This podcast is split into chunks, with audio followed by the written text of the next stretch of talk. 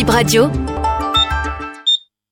Il est 9h. Faites sur Bip Radio, la radio de l'information en continu. Le 9h, c'est tout de suite avec Dorcas Arangan. Bip Radio, le journal.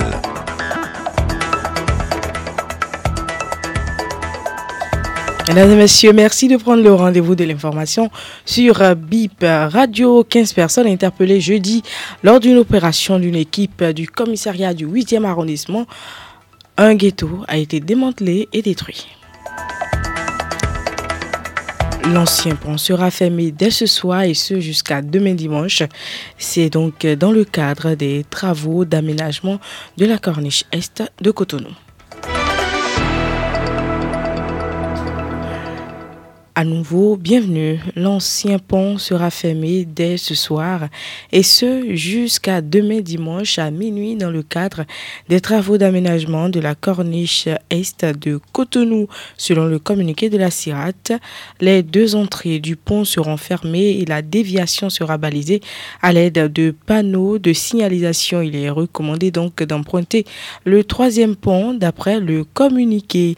Euh, première phase des travaux de construction du pont de Védocor devrait prendre fin normalement hier, vendredi, mais les travaux ont été prolongés jusqu'à aujourd'hui, samedi 23 décembre 2023, annonce la CIRAT. Euh, ceci en raison des contraintes d'ordre technique rencontrées sur le terrain précise euh, un communiqué de la CIRAT. Déviations antérieures sur ces taxes vont être maintenues. Une séance de collecte de poches de sang ce vendredi à la clinique Missy Bay de notre consultante en question de santé. Près d'une soixantaine de personnes ont donné de leur sang hier. Pourquoi une campagne de don de sang? Le docteur Lise Elena Jaï de la clinique Missy Bay nous répond. Parce que le sang, c'est la vie. Faire un don de sang, c'est sauver trois vies. C'est un produit de santé, le sang, et dans certaines circonstances, on en a terriblement besoin. Sinon, les gens risquent de décéder et parfois décèdent quand on n'a pas assez de sang. Ici, au Bénin, c'est entre 18 et 60 ans. Et si on est des donneurs habituels, on peut aller jusqu'à 65 ans. Après, il y a un entretien de toute manière qui permet de voir s'il n'y a pas des contre-indications au don de sang. Tout le monde ne peut pas non plus le donner. Quelqu'un qui a une tension trop basse, quelqu'un qui serait anémie ou qui aurait reçu par exemple une vaccination dans les trois mois qui précèdent. Il y a quelques contre-indications on ne prend pas le sang, puisqu'il ne faut pas oublier que le sang, après, il est là pour sauver la vie, donc il ne doit pas non plus être malade, entre guillemets. Vous voyez ce que je veux dire?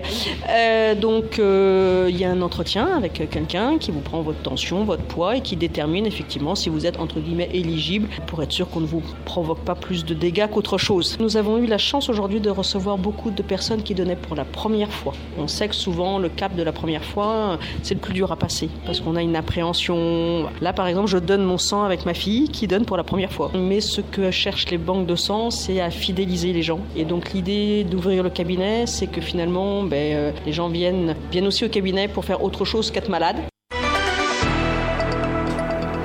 Un ghetto a été démantelé et détruit dans le 8e arrondissement de Cotonou. C'était lors d'une opération menée par une équipe du commissariat du 8e arrondissement jeudi dernier.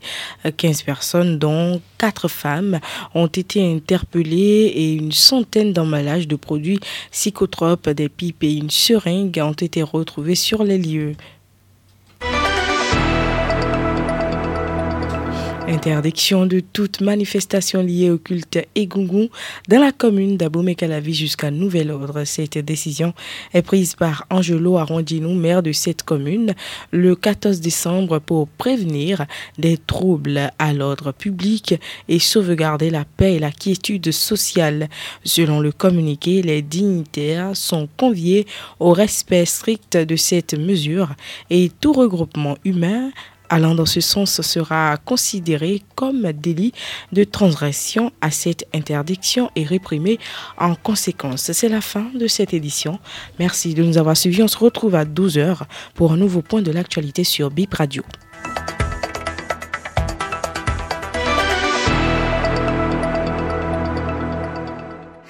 Notre engagement numéro 1, vous informer à tout moment. BIP Radio, en direct de Cotonou.